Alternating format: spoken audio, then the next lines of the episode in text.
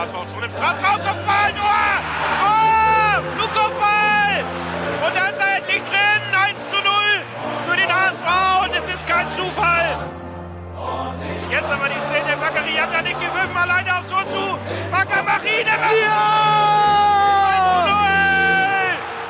Tabellenführer und Sieger dieses Spitzenspiels ist nur ein Club. Und das ist nur, nur der HSV. Moin, ihr Lieben. Es begrüßen euch Nando. Fiete. Birger. Und Lasse. Zu unserer wöchentlichen Runde im Volksparkgeflüster und auch Folge 106 steht im Zeichen der Tabellenführung. Aus personeller Sicht äh, bezüglich der Verletzung gab es ein erfreuliches, erfreuliches Update. So. Unana ist wieder fit und stand auch gestern schon im Kader. Jamra und Van Drongelen ähm, sind weiter im Aufbautraining. Herr Jamra sagte im Interview, dass er ein paar Tagen auch voll einsteigen wird. Nur bei Klaus Jasula gibt's einen kleinen Rückschlag. Da hat er selber im Pre-Game-Interview gesagt, dass die Heilung nicht ganz optimal verläuft und er deswegen erst Anfang März wohl wieder auf dem Platz stehen wird. Und zu unserer aller Überraschung entschied sich Daniel Thune gestern nach zwei Spielen in Folge mit der gleichen Elf auch für ein drittes Spiel in Folge mit der gleichen Elf. Und ja, Coach, 5-0 nach 60 Minuten, da war die Messe gelesen. Wie fällt denn jetzt so deine Analyse aus? Bis ich den äh, Y-Scout-Rapport gelesen habe, war meine Analyse, dass wir deutlich die bessere Mannschaft waren. Das waren wir auch. Ähm, wir haben verdient 15-0 gewonnen. Wir hatten Osnabrück vollkommen im Griff, die gut auswärts bis gestern gespielt haben oder ja bis gestern gespielt haben Osnabrück hatten wir total im Griff. Wir haben nichts zugelassen. In der ersten Hälfte hat Osnabrück einen Expected Goals von weniger als 0,01 heißt das nicht gegebene Tor zählt nicht dazu. Ja, was soll man groß sagen? Was mich überrascht ist, dass wir so niedriges Expected Goals haben. Wir haben nur 0,92 und dennoch fünf Tore gemacht.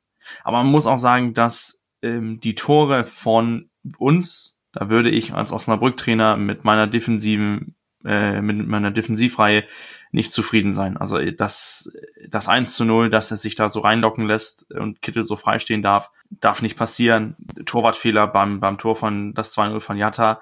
Einfach, es, es war ein gebrauchter Tag für Osnabrück, aber das haben wir ausgenutzt. Wir waren auch dominant, wir waren klar besser und haben so wenig zugelassen und haben auch ähm, haben auch das, das souverän runtergespielt. Es, es war ja nicht so, dass man nach 2-0 gedacht hat, so jetzt kommen wir noch in Wackeln, weil wir einen Gang runterschalten. Wir haben einfach weiter dominiert, weiter mit Druck gespielt und, und weiter Osnabrücks, Osnabrück zu nix kommen lassen. Und das fand ich, hat mich sehr beeindruckt. Und auch unsere, ja, die so generell das, das, das Team, was äh, Tune jetzt scheint sich gefunden zu haben. Also dieses 4-1-4-1 mit, mit Jatta und, und Leibold auf links und ähm, Kittel Wagnumann rechts und dieses Dreieck im Mittelfeld, es, es funktioniert einfach. Das ist, es macht den Eindruck, als ist da jetzt diese Säule, die man äh, vor Saisonanfang so, so besprochen hat mit, mit Leistner, ähm, mit Ulreich, mit Terodde. Natürlich, dann fehlt noch in der Mitte in Jasula, aber so wie, wie momentan Haier so das Mittelfeld leitet, ist die Säule ja da, von, von Ulreich bis Terodde über mit, mit Leistner und Haier in der Mitte es, es hat sich gefunden, es sieht stabil aus. Jetzt ist nur die Frage, eine Sache kann nur der HSV und das wäre jetzt äh, in dem nächsten Spiel gegen, gegen Braunschweig zu verkacken, aber da kommen wir ja noch zu. Eine Sache, was ich dennoch so ein bisschen kritisch ansehen möchte, ist, dass, dass Daniel Thune mit seinen Wechseln wieder mal ein bisschen spät gewechselt, aber was auch interessant ist, er wechselt beim Spielstand von 3 zu 0, glaube ich. Ja, ich meine 3, 3 oder 4 zu 0 Nee, nach dem 5-0 hat er gewechselt. Nach dem 5-0 erst hat er gewechselt. Okay, dann macht die Sache nicht besser, aber dann wechselst du ein, äh, ein Aaron Hunt rein, ein Gideon Jung, Bobby Wood und Narey. Und du hast auf der Bank zurücksitzen Jonas David, Onana und Heil. In, in meinen Augen wären das drei Spieler, die diese, diese Spielminuten besser gebraucht hätten können als, ähm, als ein Aaron Hunt zum Beispiel oder ein Gideon Jung oder zum Beispiel auch Wood oder, oder Narei.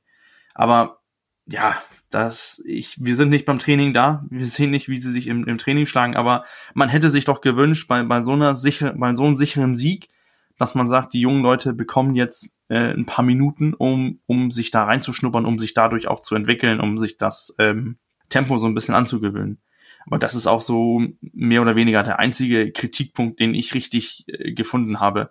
Ich finde das sehr interessant, dass dieser ähm, systemwechselwilliger Trainer äh, Tune sich plötzlich äh, doch gefunden hat und, äh, und fest auf dieses ähm, 4-1-4-1 baut, was er dann auch im Spiel ähm, ziemlich oft ein 4-3-3 plötzlich ähnelt. Und das ist, das finde ich gut, denn ich habe vor einigen Wochen, als wir diese fünf Spiele hatten am Stück, wo wir nicht gewonnen haben, habe ich ja gefragt, ja, auf was für ein System sollen die Spieler jetzt zurückfallen?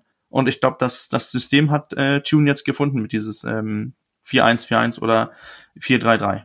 Ich fand sehr interessant oder finde es sehr interessant, dass du direkt diesen Kritikpunkt reinbringst, was die personellen äh, Entscheidungen beim Wechsel angeht. Da hätte ich mir auch vorgestellt, dass man genau einem Heil nochmal ein Signal gibt, auch ein Jonas David nochmal reinwirft, keine Frage.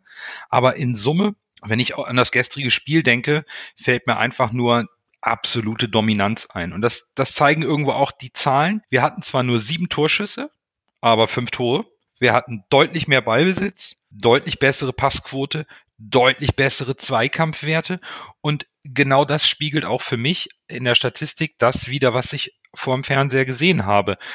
Herausgespielte Angriffe, keine blinden Aktionen, dieses permanente Anrennen ohne irgendwie Sinn und Verstand, immer defensiv die Grundordnung halten, absolut konzentriert, griffig in den Zweikämpfen und vorne dann gnadenlos effektiv immer zum richtigen Zeitpunkt da Nadelstich gesetzt.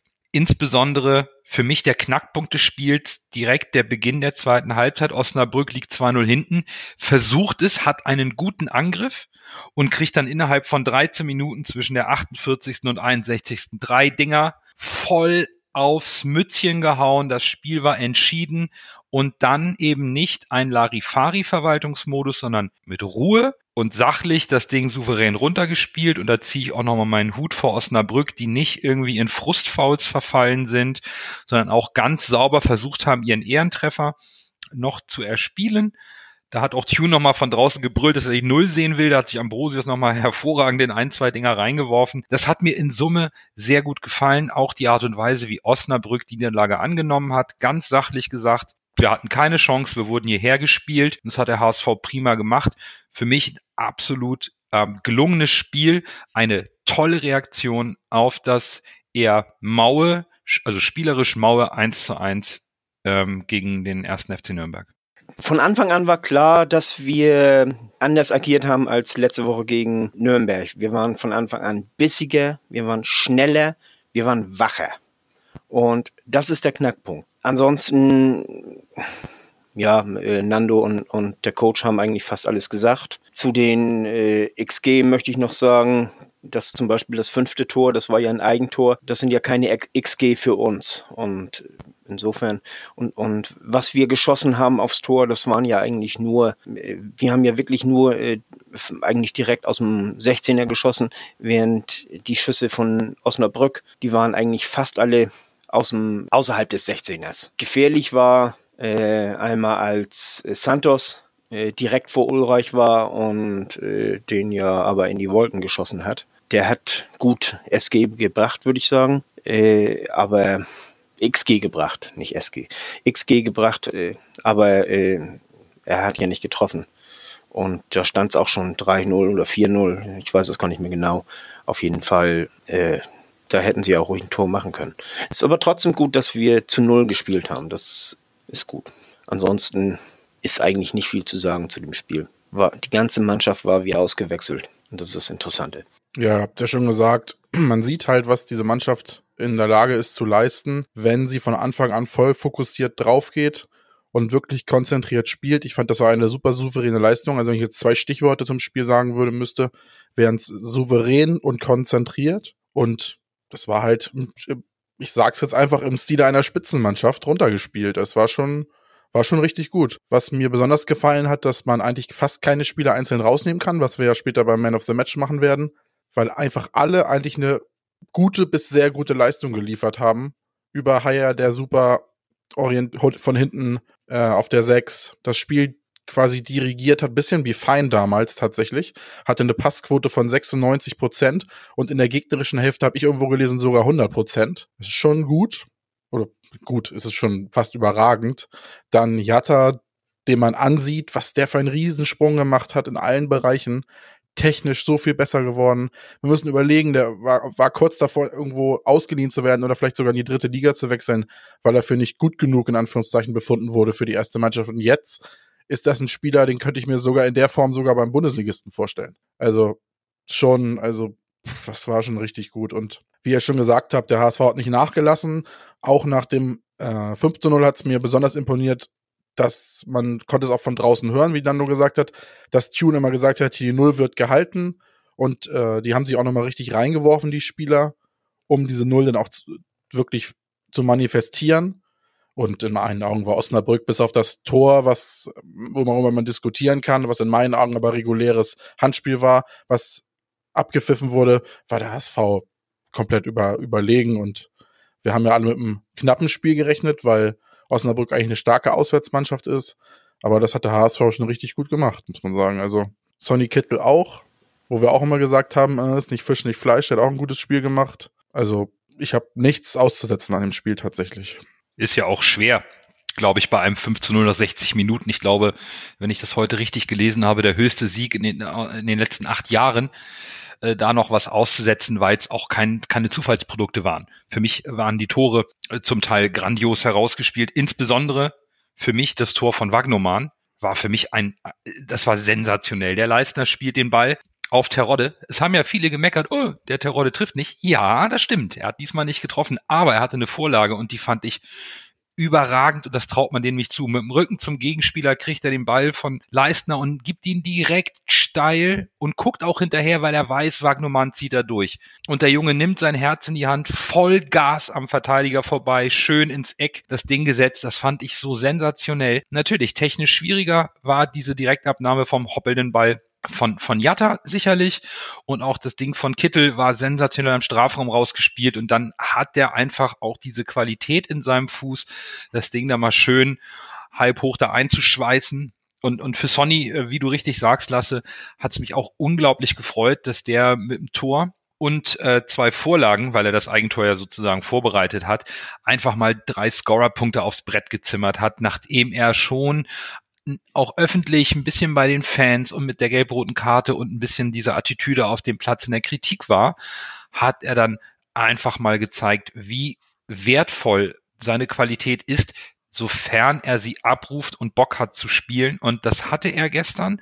Das war schon eine sahnige Leistung. Und Haier fand ich total unauffällig bis zu dem Moment, wo ich diese Statistiken, die du gerade erwähnt hast, Lasse, gelesen habe, wo ich gedacht habe, uiuiui, Uiuiui. Und dann verstehe ich auch solche Aussagen von Mutzel, die sagen, wir sind auf dem Transfermarkt ganz entspannt und gucken einfach mal, weil eben eine gewisse Variabilität im Kader ist, die dem Trainer die Möglichkeiten bietet, auch den einen oder anderen Ausfall gleichwertig zu kompensieren, indem er dann auch diese taktischen Maßnahmen ergreift, die jetzt super greifen. Äh, einmal kurz muss ich jetzt schon noch reingerätschen. Du hast ja gesagt, dass, dass Terodde kein Tor geschossen hat. Ich sehe das positiv sogar. Ich meine, wie oft wurde gesagt, ja, der HSV ohne Terodde, was ja wieso totaler Schwachsinn ist, äh, und ohne, ohne Terodde stünden wir jetzt auf dem Abstiegsplatz oder unten, unten drinnen und wären gar nicht da oben in diesen Sphären der Tabelle. Ja, wo wäre denn äh, FC Bayern ohne Lewandowski? Ist genau das Gleiche.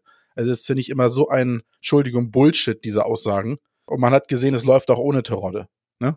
Und ich will mal jetzt sagen, es, es liegt auch daran, dass Terodde auf dem Platz ist. Man hat es ja im Interview nach dem Spiel gesagt, da haben einige Spieler, was dann äh, auch direkt von den Kommentatoren von Sky äh, nachgebrabbelt wurde, auf Deutsch gesagt.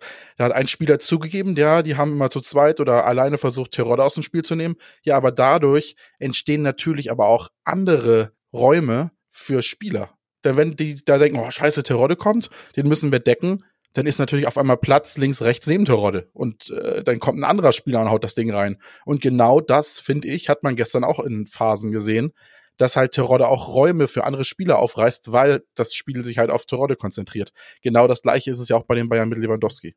Gute Spieler müssen nicht immer nur Tore schießen, sondern gute Spieler sind auch da, um gegnerische Spieler auf sich zu ziehen und somit andere Spieler in Szene setzen zu können. Aber war nun ziemlich lange reingegrätscht. Ich wollte eigentlich nur ganz kurz was sagen. Und zwar das Handspiel von Santos. Das war so offensichtlich, dass der Schiedsrichter das schon sofort abgepfiffen hat, bevor der Ball im Tor war. Also selbst wenn äh, sich im Nachhinein rausgestellt hätte, dass es äh, kein Handspiel war, äh, der Treffer hätte nicht gezählt. Da ist der, also das ist ein ganz offensichtliches Handspiel gewesen. Ja, sorry, war eine bisschen lange Gerätsche. war noch gestern ein bisschen motiviert von gestern. Alles gut. Aber ich finde, ich finde genau das, was du da ansprichst, Lasse. Ich glaube, das ist auch, das ist auch das, warum die Leistung gestern so positiv gesehen wird. Und das ist, das, das ist mir auch aufgefallen so über, über die ganze Saison. Wir haben angefangen, da haben wir gelobt, was spielt ein Narey, was spielt ein Winsheimer. Die, die, die waren gestern überhaupt nicht zu sehen. Wir haben ähm, abgewartet, was macht ein äh, Jasula, der war gestern auch nicht da. Wir haben uns gefreut, Onana, wie gut der war am Anfang. Jetzt war er lange nicht dabei und, und wir, wir sind trotzdem auf hohem Niveau. Wir haben uns aufgerückt über Kittel, dass er so schlecht war. Und dann hat, er hat sich auch wieder gefunden. Also, also es, es zeigt, dass wir einen, einen Kader haben, der Qualität hat, die sich gegenseitig durchsetzen können. Das heißt, ein, ein Narey kann eine starke Phase noch haben, ein Winsheimer kann noch kommen, ähm, ein Aaron Hunt kann noch, kann noch auch in, in, in Form kommen und plötzlich spielentscheidend sein. Das ist, es, es scheint echt, dass, dass wir dieses Mal eine richtig gute Mischung haben. Ähm, Im Gegensatz zu den letzten beiden Saisons, wo wir mit äh, abhängig waren von, von Adrian Fein oder von äh, Mangala, was dieser nicht geleistet haben. Wenn, wenn, wenn die plötzlich nicht gut genug waren in, in einigen Situationen. Und noch das mit, ähm, mit Terodde, natürlich, man hat das ja vom Anfang an in, im Saisonspiel gesehen. Man hat gesehen, als wir damals gegen Düsseldorf gespielt haben, die Verteidiger hatten Angst vor ihm. Der zieht in der zweiten Liga zwei Leute auf sich und schafft damit Raum für andere Spieler und ist dennoch gefährlich in der Box und macht die Tore rein. Der ist enorm wichtig für unser Spiel und man hat es auch gesehen, sobald er rausgenommen wurde und Bobby Wood vorne drin stand. Sorry, Nando, aber da haben wir sehr, sehr wenig Gefahr ausgestrahlt, weil die gegnerischen Verteidiger nicht denselben Respekt vor Bobby Wood haben, den sie vor einem Simon Terodde haben, weil sie wissen, bei Terodde müssen wir direkt auf ihn draufstehen, denn sonst knipst er einfach. Und dass er gestern nicht äh, geknipst hat, alles gut und schön. Vielleicht trifft er dann Samstag wieder. Alles fein. Ihr habt vollkommen recht. Und ich mache jetzt ein bisschen die Spaßbremse, weil mh, hm, wir haben letzte Woche das Spiel gegen Nürnberg kritisch gesehen, wollten es aber nicht überbewerten und daraus gleich eine Krise machen. Und genauso versuche ich auch nach dem gestrigen Spiel und einer Nacht Schlaf und einer Vorbereitung auf den Podcast, aber auch das Spiel gegen Osnabrück nicht zu positiv zu sehen und hier nicht gleich so eine unkontrollierte, eine unkontrollierte Euphorie zu verfallen. Ne? Wir nehmen den Sieg und wir nehmen die Tore und wir sind Tabellenführer, das ist alles fein. Aber dieses Spiel gestern ist trotz alledem, darf oder darf nicht der Maßstab für alle kommenden Spiele sein. Ja, das war überragend gestern, aber mir würde auch fünfmal ein 1 zu 0 reichen, weil das auch drei Punkte sind. Natürlich wünschen wir uns als Fan, dass der HSV immer so spielt und seine Gegner komplett an die Wand fährt und die niederspielt und die, die da die Tore reinzimmert, wird halt nicht funktionieren. Wir werden demnächst in, wieder in diese schwierige Phase kommen äh, mit den harten Gegnern, die auf uns zukommen. Da muss vielleicht auch mal wieder ein Punkt okay sein. Vielleicht verlieren wir auch mal wieder ein Spiel. Die Freude über das gestern, naja, nahezu, ich, ich würde es einfach so sagen, es war nahezu ein perfektes Spiel gegen den Ligakonkurrenten. Die, die nehme ich mit. Aber wenn wir dann nachher auf die nächsten Spiele schauen, gehen wir da wieder sachlich ran dürfen wir natürlich nicht ein Spiel gegen, jetzt nichts Böses gegen Osnabrück, wir dürfen das auch nicht überwerten. Es war, sorry, es war in Anführungszeichen nur Osnabrück. Hätten wir jetzt ähm, Kiel oder Düsseldorf oder so so an die Wand gespielt und so souverän gewonnen. Es hätte dann vielleicht ein anderes Signal gewesen sein, aber wir hatten auch, wie wir auch angesprochen haben, wir hatten ja nicht die großen Torschüsse, wir haben nicht viel, ähm, wir haben viel aus wenig gemacht und deswegen, wenn man auf die Spaßbremse drücken möchte, täuscht das ähm, das Ergebnis vielleicht. Wir hatten fünf Schüsse aufs, aufs Tor und fünfmal hat's geklingelt. Also das ist das ist gut. Das ist ein Wert, der uns ähm, richtig gut aussehen lässt und, und zeigt, dass wir auch Qualität haben vor der, vor der Kiste. Aber insgesamt, hatten nur fünf Torschüsse. Dann schauen wir doch mal, wen wir als in, bei einer tollen Mannschaftsleistung gestern als den Besten ansehen und wie unsere Hörerinnen und Hörer ähm, gewotet haben. dann erst Groh, der den Ball übernimmt. Halblinke Versuch zu Mackert. Er sollte schießen. 25 Meter am ersten frei. Schuss auf das Tor. Tor! Tor! Ein herrlicher Treffer. Ein wunderbarer Treffer. Angeschnitten. Der Ball fliegt da unhaltbar rechts ins Eck. Wenn wir jetzt einen Ball hätten, würde ich es Ihnen nochmal zeigen. Man of the Match des 16. Spieltages. Ähm, es wird euch nicht überraschen, dass ich, nachdem ich ihn auch vorhin schon gelobt habe, mich für Sonny Kittel entscheide. Zum einen fand ich auch seine Standards, seine Ecken richtig gut. Da haben wir mal ein Kopfballtor draus gemacht. Und eben seine Spielintelligenz, seine Technik, einfach die Aktion zwischen eigensinniges Dribbling, was er kann, aber eben auch wieder diesem Zusammenspiel mit Leibold, was so lange gefehlt hat und mit Jerry Duziak, der da immer wieder reingestochen ist, mit Kinzombie, dass er sich hat fallen lassen, um auch das Spiel mit aufzubauen, nicht nur vorne rumstand, um auf den Ball zu warten, um dann was Schickes zu machen. Er ist da aus seinem Loch raus, hat seine Aufstellung, wir hatten ihn, glaube ich, alle rausgenommen in unserer Prognose, total bestätigt und deswegen für mich ähm, mein Man of the Match von gestern ist äh, Sonny Kittel. Fiete. Ich stimme dir zu 100% zu, Nando. Ich habe auch Sonny Kittel. Aus all den Gründen, die du genannt hast und so weiter und so fort. Ich habe noch erst überlegt, äh, Baccariata zu nehmen. Aber ich glaube, der wird von unseren treuen Zuhörern bestimmt gewotet und äh, deswegen wollte ich eigentlich ein Zeichen für Kittel setzen. Stark. Dann kommt jetzt der Coach. Also ich glaube, ich gehe mit äh, mit unserer Hörerschaft und äh, für mich ganz klar äh, Baccariata. Was was der momentan in in Form leistet, das ist äh, stark. Und Lasse noch. Ich dachte, wir haben heute mal vier verschiedene. Das wäre auch mal ganz spannend gewesen. Aber tatsächlich äh, habe ich mich zwischen, ah, ich habe das Spiel auch nochmal im Real Life gesehen, zwischen vier Spielern habe ich tendiert. Einmal Ambrosius, der eine unfassbar körperliche Präsenz hinten gezeigt hat, wie die anderen Spieler eigentlich auch schon. Dann äh, Duciak fand ich auch sehr gut. Haya fand ich sehr gut und Jatta. Und Jattas Interview nach dem Spiel ist natürlich, da geht ihm natürlich das Herz auf, ne? So ein sympathischer Kerl mit wirklich gutem Deutsch, muss ich sagen. Äh, er, er war ein bisschen schüchtern im Interview, was ihn ja eigentlich fast noch sympathischer macht. Und äh, ja, sein Deutsch war echt gut. Und äh, es hat mich echt gefreut, dass sie, dass äh, er auch mal zeigen konnte, dass er vielleicht doch nicht so ein böser ist für ihn, wie ihn einige halten. Trotzdem ist meine Wahl auf Haya gefallen, wie ich vorhin schon gesagt habe in der Spielanalyse, diese Werte und wie er das Spiel von hinten raus dirigiert. Und weil er halt jetzt nicht so im Fokus stand wie Kittel oder Jatta, äh, habe ich ihn genommen, weil diese Sechserposition scheint ihm richtig zu liegen und äh, momentan ist er für mich eigentlich fast unverzichtbar in der Mannschaft, weil das äh, hat alles Hand und Fuß, was er macht da hinten. Zu Jatta möchte ich noch kurz sagen im, mit seinem Interview. Äh, erstens, das war sein erstes Interview auf Deutsch. Ansonsten. Ja, ja, ich weiß. Und zweitens, äh, wir haben ja neulich gesehen, wie Abraham verabschiedet wurde.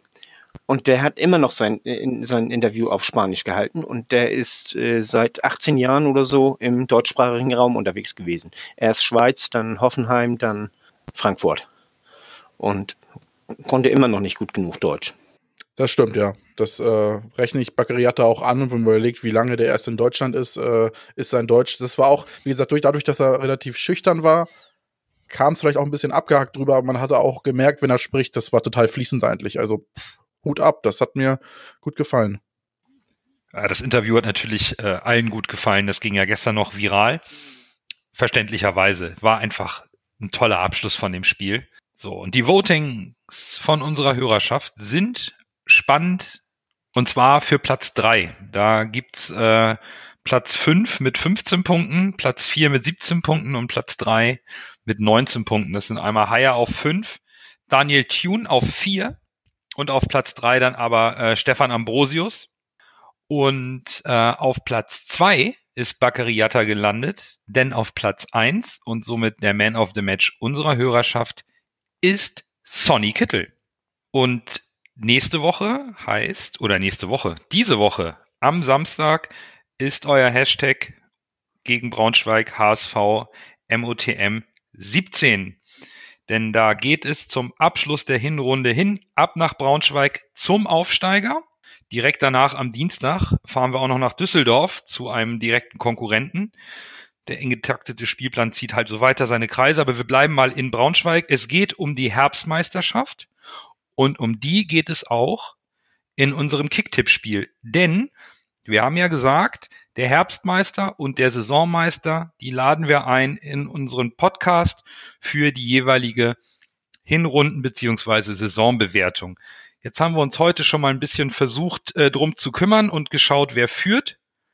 Und die beiden Führenden, nämlich Oko 1887 und Loser, haben uns schon angeschrieben gesagt, Podcast ist nicht ihr Ding, das, die sind lieber Zuhörer. Daher verzichten sie auf eine Teilnahme. Was also bedeutet, wir suchen dann den nächstbestplatzierten, weil wir unbedingt gerne einen Gast haben wollen. Und da haben wir ein paar, die in Frage kommen, die eng beieinander sind. Es entscheidet sich also am Sonntag. Und wir würden euch bitten, wenn ihr Lust habt und ihr steht hinter, also auf Platz zwei oder drei, ich weiß gerade nicht, ob man Loser noch einholen kann in einem regulären Spieltag mit den wenigen Punkten, die man so immer aufholt pro Spieltag, meldet euch bei uns entweder direkt über die Kicktip-App da einfach eine Nachricht schreiben oder über Twitter oder wie auch immer. Schreibt uns an und dann sprechen wir einen Termin ab. Ihr braucht nichts weiter als ein Headset, ein Laptop oder ein PC und eine vernünftige Internetverbindung, keine extra Software. Dann seid ihr herzlich eingeladen, mit uns nächste Woche die Hinrundenanalyse und die Spielanalysen zu machen. Und jetzt schauen wir mal erstmal nach Samstag, 13 Uhr in Braunschweig-Fiete. Was erwartet uns beim Aufsteiger? Ein Kackspiel. Da bin ich mir ziemlich sicher.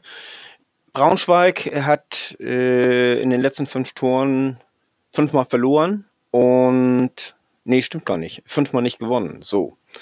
Und hat ein Tor nur geschossen. Also das sieht, da sieht man, die äh, legen in erster Linie Wert auf die Defensive und haben dann Schwierigkeiten, ihre, ihre Tore zu machen. Ich habe letztes Wochenende das Spiel auch gesehen, Würzburger Kickers gegen Eintracht Braunschweig. Alter Schwede, das war scheiße. Also das war, äh, Leute, das war nur für euch. Das war echt nur für euch. Sonst hätte ich umgeschaltet.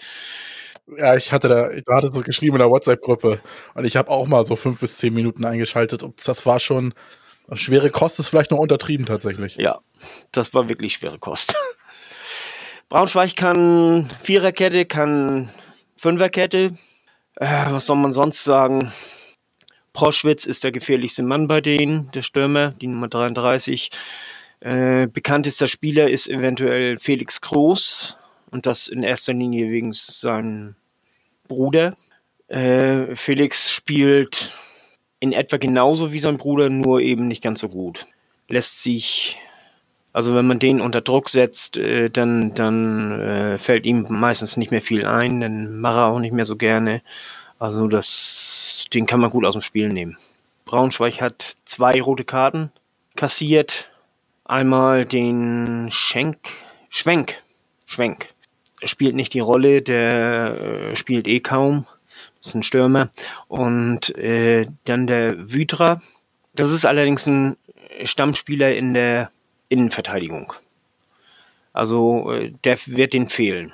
Die haben auch noch auf, also sind auch noch auf dem äh, Transfermarkt tätig gewesen diesen Winter, haben sich zwei Innenverteidiger geholt, einmal äh, Brian Behrendt von Arminia und äh, Uma Diakite und äh, der war vereinslos und hat vorher in Portugal gespielt.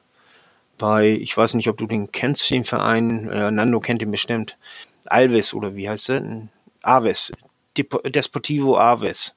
Äh, ja, ist ein kleiner, ja, äh, kleiner Verein in, in, in Portugal, mehr so ein mitlaufender ja, Abstiegskandidat, so als Ausbildungsverein für die Großen. Ja, das hatte ich mir auch ausgeguckt. Also, äh, und äh, wie gesagt, äh, seit einem halben Jahr vereinslos. Ob der schon wieder so drin ist, weiß ich jetzt auch nicht. Ja, das ist eigentlich das, was ich zu sagen habe. Es wird, wird ein Scheißspiel werden. Das kann man so sagen. Das, äh, die sind unheimlich unangenehm zu bespielen. Und allerdings mit der Leistung, die wir gestern geliefert haben, spielen wir auch die auseinander. Und ich tippe insofern ein 2 zu 0 bei gleicher Aufstellung wieder wie gestern.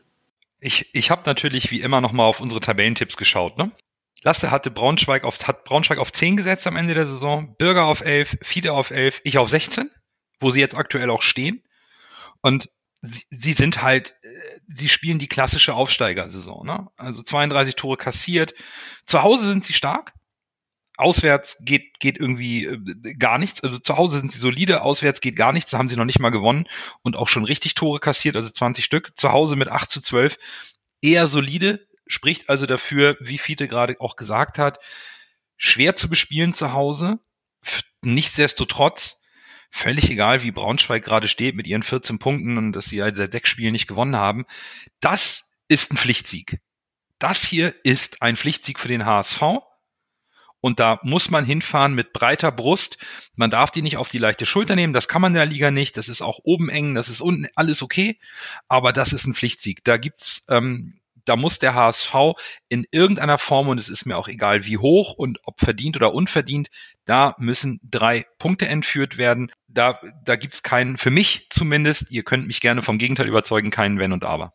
Nee, tatsächlich. Also wird ein schwieriges Spiel. Wir wissen, wie der HSV spielt, wenn das vorige Spiel uns so ein bisschen euphorisiert hat, dann werden wir oftmals auf den Boden der Tatsachen zurückgeholt.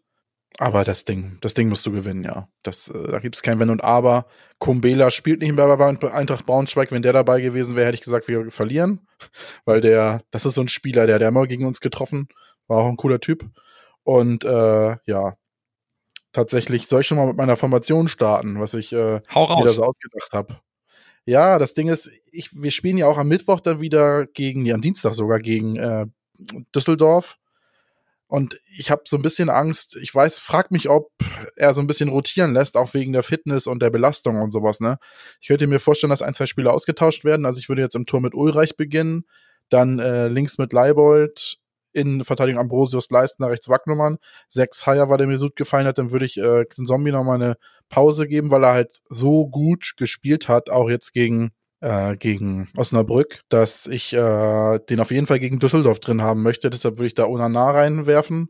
Neben Onana Duciak, vielleicht sogar Hand, ist die Frage. Und man sagt, man schont beide, aber dann so komplett die Zentrale quasi auseinanderreißen äh, macht er wahrscheinlich nicht. Äh, dann würde ich links wieder Jatta, der hat wie so eine Pferdelunge, der kann auch über jedes Spiel spielen.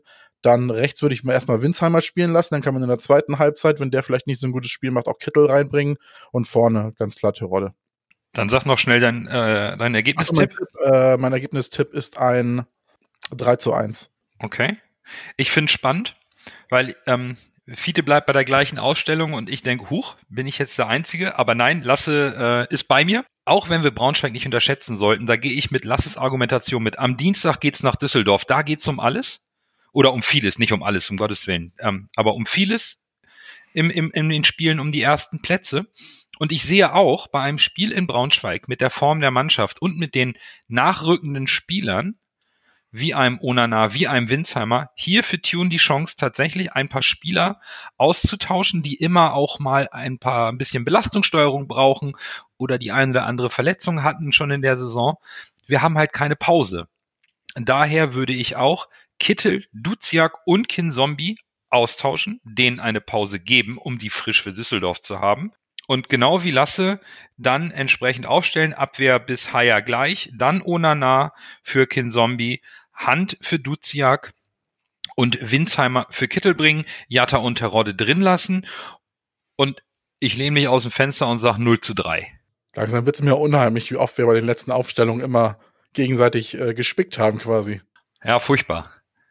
Fehlt noch, fehlt noch der Coach. Pass auf, der, der hat's jetzt. Der, der hat jetzt wieder. Ich, ich sitze und bin völlig überrascht, weil ich saß vor dem Podcast und habe gedacht, oh, was, was machst du jetzt als Trainer? Glaubst du an dieselbe Mannschaft oder willst du da ähm, ein bisschen auswechseln?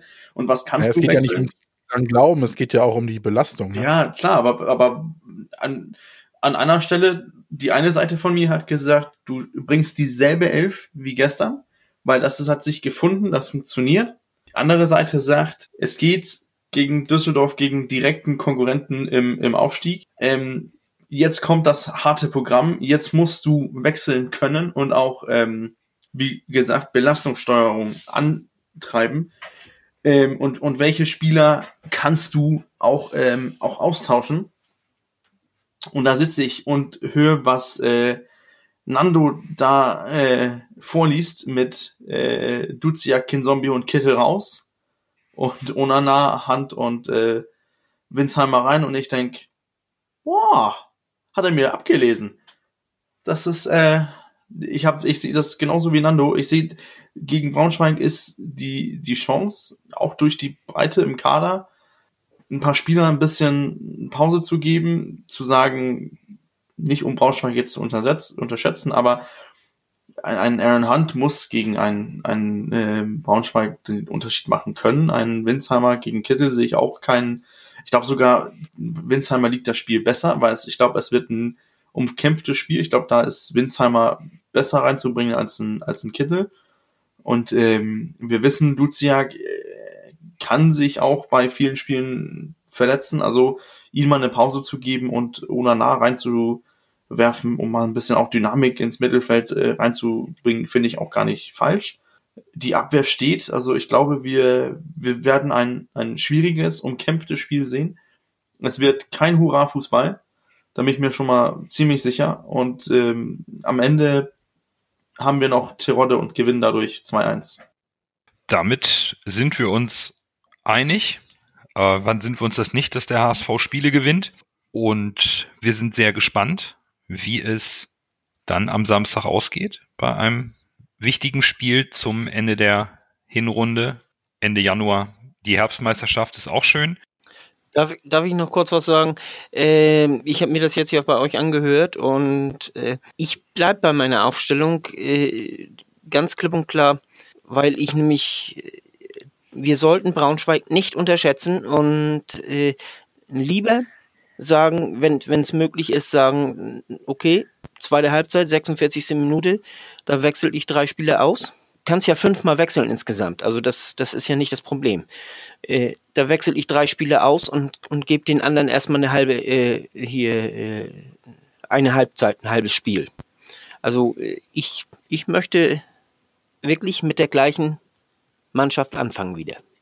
Dann sind wir gespannt, was Daniel Thune am Samstag macht und kommen dann nochmal zu ein paar News rund um unseren HSV. Wir fangen mal mit den Transfer-News an.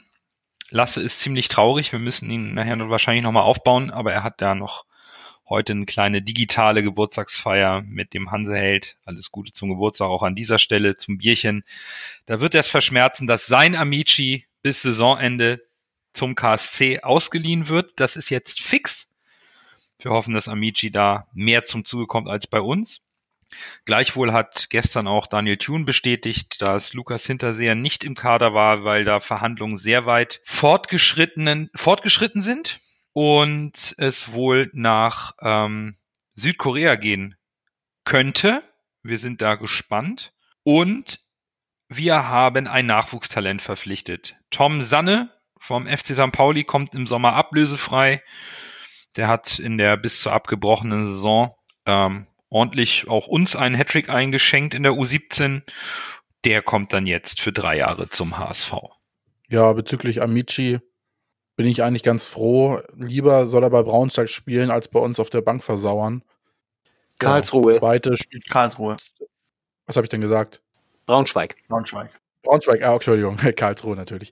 Lieber soll er bei Karlsruhe spielen, als äh, bei uns auf der Bank versauern. Zweite spielt ja meistens sowieso nicht wegen Corona. Von daher, ja, ist eigentlich ein, ein kluger Schritt. Ich hoffe nur, dass äh, Kreuzer ihn einsetzt.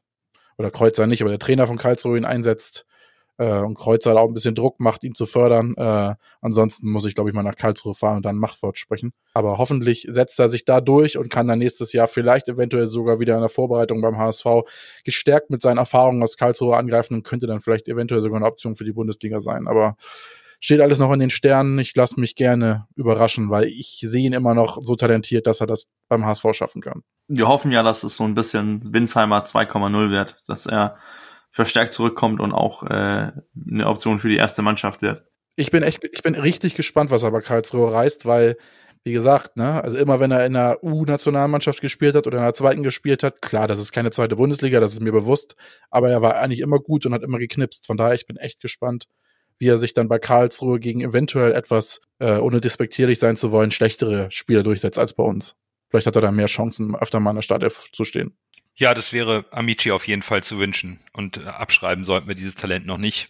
Zum ersten Mal außerhalb des eigenen Landes hier beim HSV ist auch nicht immer gleich die einfachste Situation. Denn das sieht man auch gerade ein bisschen an den vereinspolitischen Querelen, die wir hier auch nochmal kurz erwähnen wollen. Ähm, es wurde vorhin bekannt, dass der Ehrenrat ein Misstrauensvotum gegen den aktuellen Vizepräsidenten Thomas Schulz stellen wird und des, dies, also diesbezüglich dann auch innerhalb von sechs Wochen eine digitale außerordentliche Mitgliederversammlung einberufen werden soll, um über dieses Votum zu entscheiden. Am besten lest ihr das selber nach. Es gab genug öffentliche Stellungnahmen, auch von Marcel Jansen. Ich glaube, Moritz Schäfer hat auf seiner Facebook-Seite was geschrieben. Jetzt hat auch der, der Supporters Club hat was geschrieben. Auf Twitter ist ein langer Thread, da könnt ihr das ein bisschen durchlesen. Und die neue, einer der beiden ähm, Kandidatengruppen für die Abteilungsleitung, die ähm, Jungs und Mädels um Martin Oetjens, die haben eine Facebook-Seite, die heißt Den Kurs halten. Dort haben sie heute auch nochmal Stellung genommen und zudem auch bekannt gegeben, dass sie auf der nächsten ordentlichen Mitgliederversammlung einen Antrag auf Umwandlung der HSV Fußball AG in eine GmbH und Co. KG auf Aktien stellen werden, um diese 50 plus 1 Diskussion ähm, einfach zu beenden und dies am Beispiel äh, Borussia Dortmund aufzuziehen. Das sind jetzt mal so die beiden vereinspolitischen News, die heute bekannt wurden. Und ja, vielleicht ein kurzes Statement von mir dazu. Es ist für mich ein bisschen, ich bin ein bisschen erschüttert darüber, dass wir in einer Corona-Zeit, also binnen nicht mal einem Jahr, die Querelen um Bernd Hoffmann, jetzt im Präsidium und so weiter und so fort. Ich ähm, kann es nicht mehr hören. Mir fehlt jetzt aber auch viel Hintergrundinformation zu dem, was da passiert ist.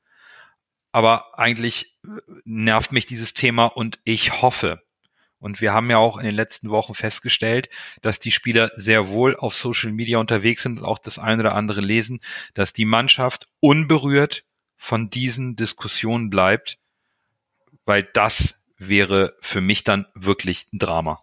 Ja, das wäre der Oberhammer. Wenn jetzt durch wieder vereinstechnische Machtspielchen, was es ja am Ende sind, das muss man leider so sagen, wenn dadurch wir uns schon wieder selbst eine Grube graben und dann reinfallen und dann vielleicht äh, eine gute Position, beziehungsweise ich sag's einfach mal, wie es ist, den Aufstieg verspielen.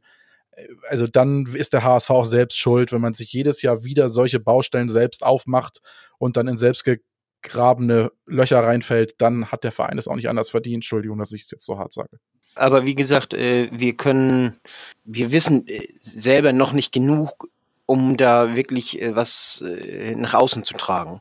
Also wir beschäftigen uns mit dem Thema, wir versuchen Informationen ranzukriegen, aber irgendwie ist mir persönlich das Ganze noch zu undurchsichtig, um zu sagen, dies oder jenes ist der richtige Weg. Ich, ich kann da echt noch nichts sagen und, und äh, ihr ja auch nicht.